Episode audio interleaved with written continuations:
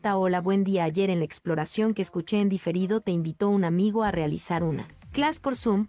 Quedó grabada en algún canal de YouTube o alguna red social. 637, Aledu, arroba moseta, ahí aprovechando el viernes íntimo. Nos comentabas alguna vez que estabas viendo anime en Netflix llamado Monsters, ¿te ha gustado la temática? La he visto poco a poco a mí y si me ha gustado me ha sorprendido que el médico al salvar a un niño ese niño ahora tiene un monstruo.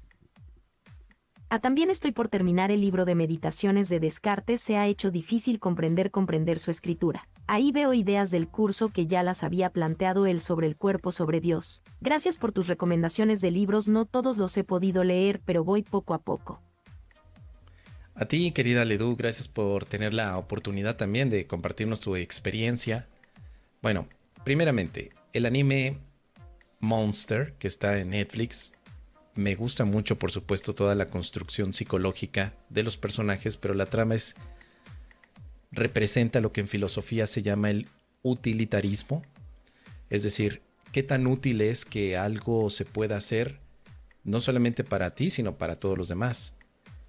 Menciono esto porque el argumento principal es un doctor, un neuro, perdón, un cirujano tiene que atender de pronto a un niño que me parece tiene una bala. Ha sufrido un balazo el niño. Por lo tanto, cuando llega el niño al hospital, este doctor tiene que plantearse hacerlo o no, porque el jefe del hospital está diciendo, hay una persona más importante que el niño. Es uno de los que son benefactores en este hospital, dan demasiado dinero, es un señor, es un político muy importante. Entonces el, jefe le dice, ve directamente a atender al que yo te diga. Pero el doctor es cuando dice, aquel al que me están pidiendo atender no tiene un, pues una situación tan grave como la del niño. Así que brincándose cualquier tipo de jerarquía, este médico decide atender al niño, salva al niño y el otro paciente no se salvó porque lo atendió otro suplente y, al, y después de cierto tiempo ya no tuvo más oportunidad. Todo esto parece ser un acto obviamente de humanidad, una buena opción que el médico ha tomado, pero la parte del argumento central es que ahora este niño a lo largo de los años se convertirá en un asesino serial. El doctor se entera, sabe que ese niño llegará a lo largo de los años está siguiendo su trayectoria y se da cuenta que es un asesino y entonces comienza la culpa. Se siente culpable por haberlo atendido cuando tuvo la oportunidad de no haberlo hecho porque su jefe le había dado la orden contraria, pero que él lo hizo, que además le costó a este doctor su prestigio, ya no puedo trabajar en ese hospital, en fin, ahora es básicamente un prófugo porque en uno de los asesinatos de este niño que se convierte después ya en un joven, está implicado el doctor también y es el principal sospechoso de un asesinato. Entonces, de ahí es donde toda la trama empieza a surgir, porque hay toda una lucha interna por parte del doctor que trataba, por un lado, de hacer el bien, pero por otro lado, de creer que para qué sirve haberlo salvado si se convirtió el niño en un asesino. Entonces, toda esa dicotomía es lo que te pone a ti como espectador en esa serie a tratar de querer tener una postura neutral, pero sabes que no puedes hacerlo. Entonces es una construcción psicológica muy, pero muy importante e interesante. Y el desarrollo de los personajes te lleva a que a veces empatizas con ellos, a veces los odias, y quiere saber en qué va a terminar, porque ahora el doctor se ha dado a la tarea de asesinar al niño que salvó cuando era pequeñito, porque ha llegado un momento de estrés tan relevante que ya no puede hacerse a un lado. El doctor quiere entonces asesinar al niño como una manera de redimirse por haberlo salvado y que él se haya convertido en un asesino serial. Entonces, empatizas con el doctor, pero luego lo odias porque dices, ¿por qué tiene que hacer eso? Pero al mismo tiempo ves todos los actos criminales que tiene este niño y te das cuenta que, incluso desde pequeño ya era un asesino.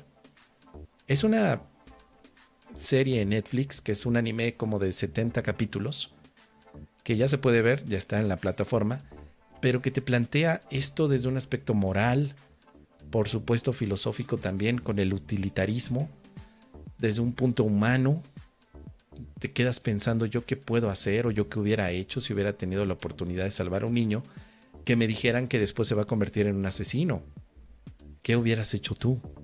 Entonces, bueno, son diferentes series que para mí siempre me, me gustan porque me queda pensando eso y, y reflexiono ante, ante los diferentes escenarios que se puedan presentar. Perdón, pero además está muy bien llevada la animación, porque es una animación del año 2000, creo que sí, del año 2000. Y la animación, por supuesto, tiene buenos trazos, está bien llevada, también se dan eh, un cambio de secuencias muy bien hechas, o sea, la traducción del manga hacia el anime está excelente, la música también acompaña perfectamente bien. Y si tú quieres verla, te la recomiendo mucho. Está en Netflix y se llama Monster, como monstruo que de hecho al niño es al que le dicen que es el monstruo. Ese es el niño, pero también la palabra monstruo queda como que a la deriva, porque monstruo también puede ser aquel que internamente tiene tanto odio, tanto miedo y resentimiento que quiere asesinar al que salvó. Entonces, es un es uno de esos animes, pero buenísimos y recomendados. Para alguien que no ve animación japonesa o que solamente cree que la animación japonesa tiene que ver con caricaturas, muñequitos o dibujos animados infantiles, esta es una animación japonesa para gente adulta, gente con un criterio que quiere, por supuesto, ver un tema que se desarrolla de una forma muy magistral. Dice por aquí Edu, si lo hubiera salvado, eso nos toca al...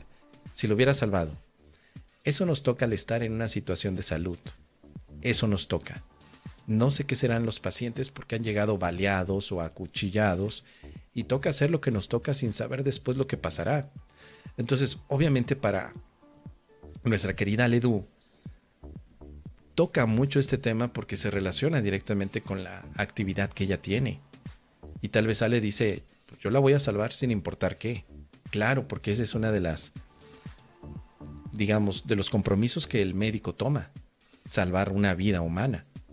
Solamente que acá el doctor tenía la oportunidad de seguir órdenes, órdenes que le había dado su superior. Y esa es la parte que hace que todo el argumento cobre un matiz diferente, porque él se brincó la orden del superior.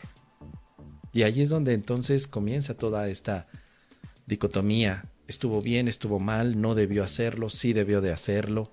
Así que es una de las grandes historias que están dentro de Netflix y que por supuesto se recomienda al 100%.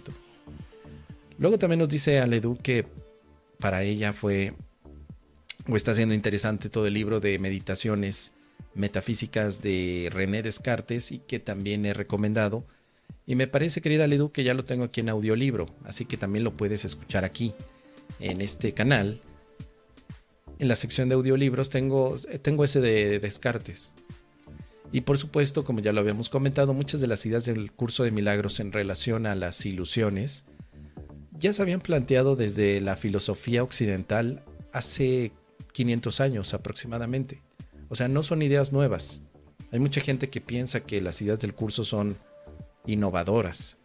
Tanto como ideas no son tan nuevas como parecen ser lo novedoso de un curso de milagros es cómo se llevan estas ideas, cómo se aplican, cómo es un compendio de pasos que te llevan al objetivo de estar en paz. Y todo eso es lo que el curso aporta. Pero ya había todo este tipo de pensamiento a través de René Descartes desde hace 500 o 600 años. Y de hecho, todavía antes. Ya se había planteado incluso desde la filosofía de Platón, precisamente que había un mundo sensible, un mundo que vemos, y otro mundo de las ideas, un mundo que no representa en ningún momento las cosas limitadas, sino más bien las cosas perfectas.